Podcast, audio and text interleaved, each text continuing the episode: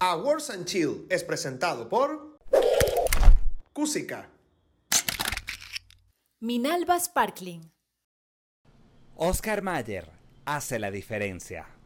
Hola, ¿qué tal? Bienvenidos a nuestro tercer episodio de Emmy Sanchil desde Cusica Studios, que está demasiado cool y nos encanta que ustedes nos estén viendo porque esto es una guía express hoy con las miniseries que están nominadas para que ustedes se lancen esos maratones.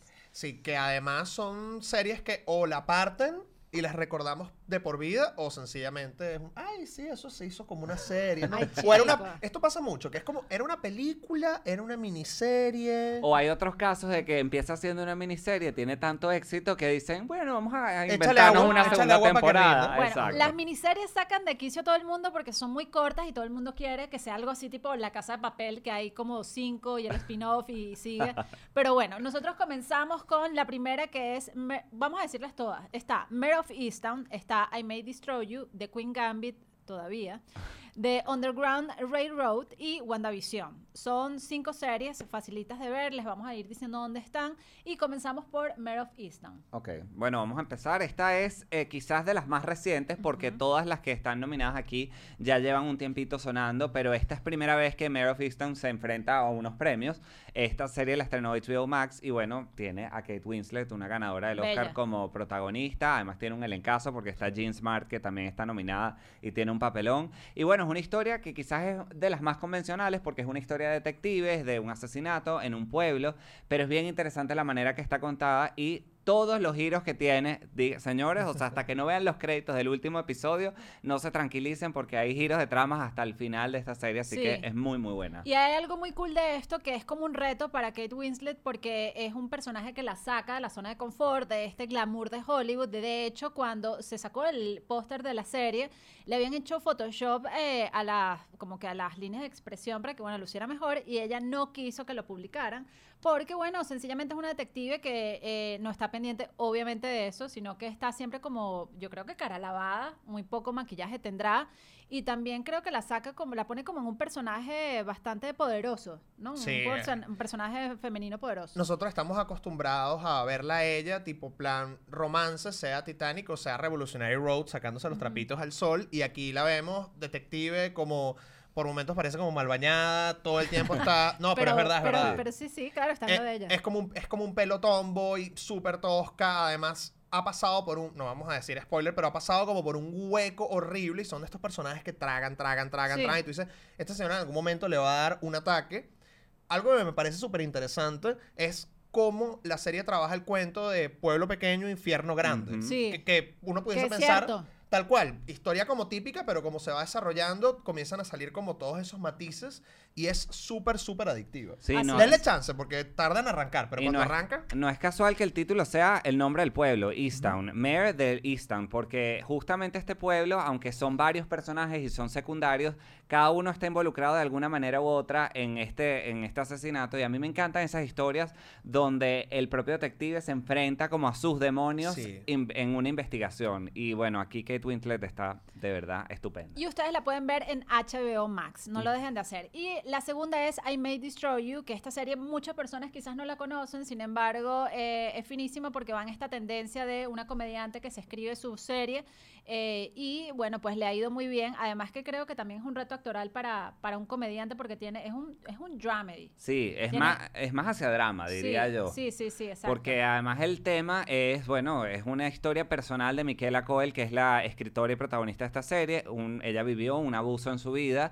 y en esta serie trata de exorcizar no solo el momento que le sucedió, sino todo lo que vino después. Que ella Sí. al principio dice, bueno, yo soy una tipa, esto me pasó, pero esto no me va a definir de ninguna manera. Y ves las secuelas que va teniendo esto, que son desde cosas sutiles hasta cosas mucho más profundas. Y ves el viaje que vive ella a través de la comedia, de sus amigos, de cómo se aceptan abusos físicos hoy en día y están fuerte. como muy normalizados. Entonces, creo que es una manera muy inteligente de hablar de este tema sin ser como un sermón de, oh, no debemos tocar a las mujeres, sino que es una manera muy astuta de hacerlo. Y algo que estamos hablando fuera del aire, que Maga había traído a colación, es todo este asunto de cómo tenemos eh, actores que tal vez no Sí, tal vez como que son noveles entre comillas, pero que están contando nuevas historias y además escriben, se producen, se Sí. dirigen todo. O sea, tenemos como todo un boom en estas series y me parece súper interesante que se abran las puertas a nuevas voces y además HBO, que HBO además siempre es como vamos a Sí, decir, sí. De todas las plataformas de streaming, uno sabe que HBO siempre en serie limitada es como... lo Super. Prime, sí, Sí, sí, total. sí. Y bueno, en este, en, es- en esa onda está Fleabag, que, que está en Amazon Prime, eh, que no está nominada, pero estuvo nominada, pero va en esa onda de una comediante que se fabrica sus propios, bueno, su propia serie y lo logra demasiado. Pen 15 en comedia también. que de También. Pen 15, exacto. Y bueno, la tercera se- miniserie es The Queen Gambit, que vuelve a estar, pero es que esta miniserie dio demasiado de qué hablar. Yo, yo la hubiese alargado. Yo la hubiese alargado para saber qué pasó con Ben. Ustedes no. Yo creo que sí, o sea, no sé, está, está tan redonda que hay la Exacto. tentación de que, bueno, uno quiere saber más de este personaje, pero está tan redonda y tan completa esta Claro. serie, bueno, no es casualidad que ya se ganó nueve premios en los Emmys creativos y se ha ganado un montón de premios hasta ahora y viene como con las mejores credenciales a enfrentarse a los Emmys, así que bueno, yo creo Total, que... va con su sí. carpeta Manila. Sí, sí, sí, sí. Es de las favoritas y además es la apuesta de Netflix en esta categoría, porque en todas las todas las plataformas tienen como una y una y una, menos HBO que siempre tiene Sí. dos o más. Sí. Pero Netflix es como, bueno, vamos ahí en caballito de batalla si le ganamos a HBO en esta categoría que casi siempre se la lleva. Totalmente. Así que bueno, seguramente ya todos la vieron, pero si no la han hecho, háganlo porque no sé por qué no lo han hecho. Y porque además yo creo que esta serie se va a convertir en un clásico, como el clásico que son las salchichas Oscar Mayer. Y el premio a la mejor miniserie o serie limitada, porque está muy de moda, va para...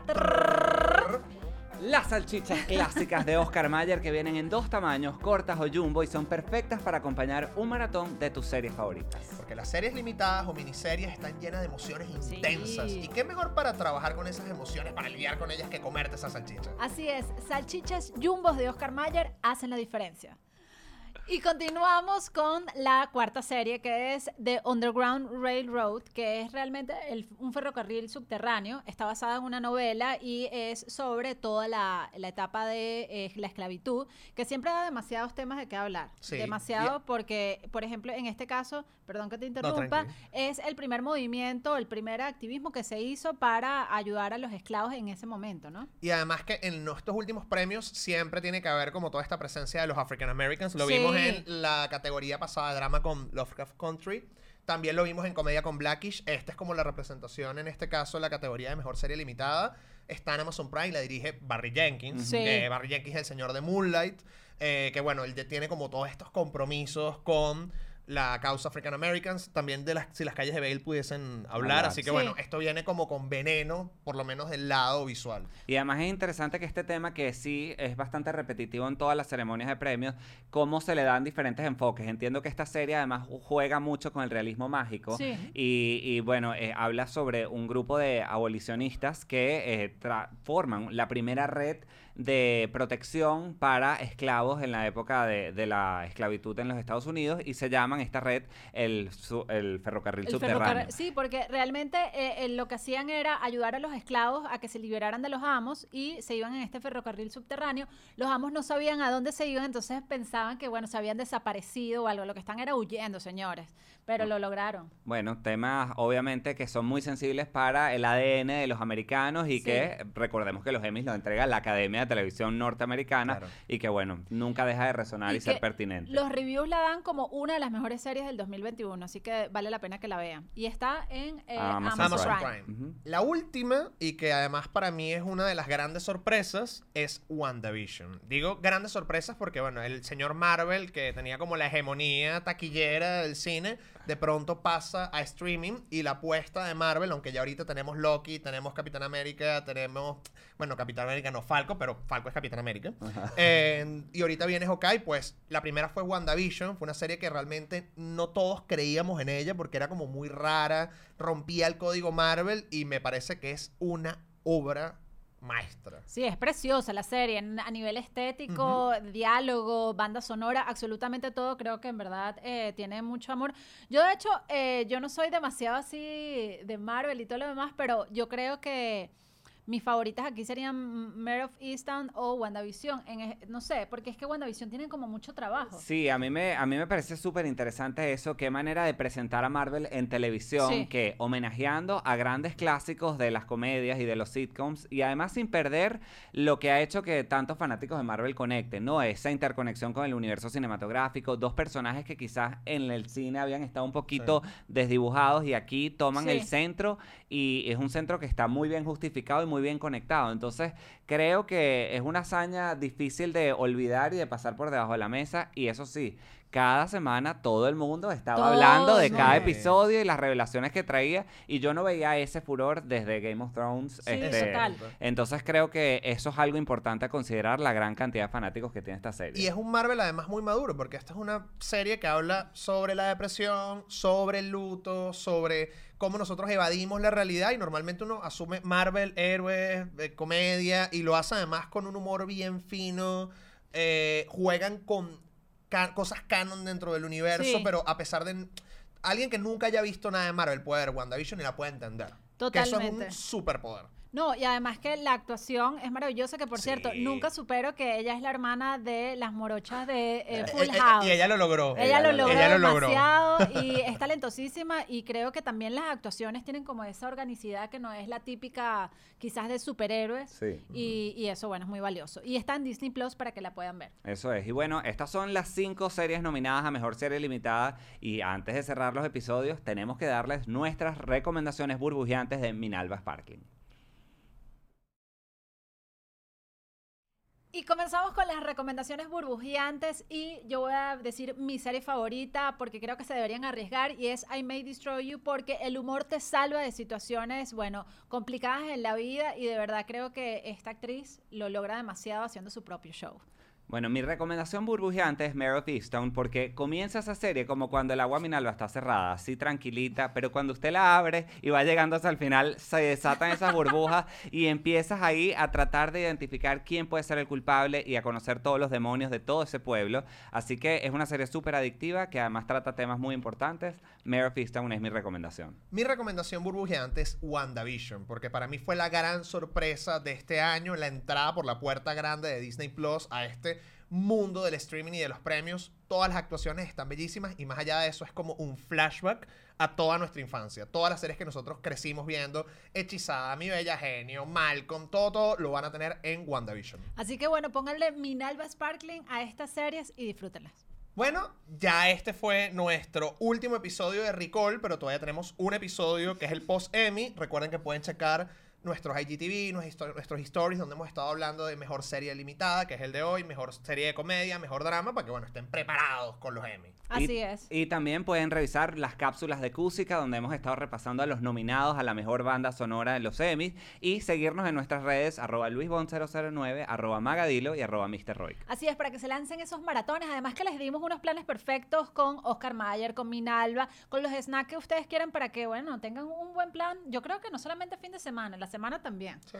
Y bueno, les recordamos que estamos grabando desde Cusica Studio, que pueden venir aquí a hacer sus podcasts, eventos, que están demasiado cool las instalaciones y que los comiencen a seguir aquí por arroba Cusica, eh, BZLA y arroba Cusica Studios. Así que bueno, nos vemos cuando. Bueno, nos vemos el lunes. Recuerden que el domingo 19 son los Emmys y vamos a estar ahí por nuestras redes también compartiendo información. Pero el lunes nos vemos en el episodio final de Emmys and Chill para repasar todo lo que sucedió en los Emmys 2021. Me encanta. Chao, Chao, chao.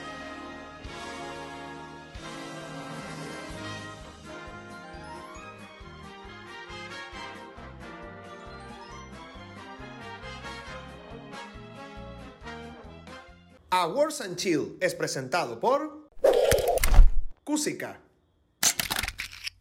Minalba Sparkling. Oscar Mayer hace la diferencia.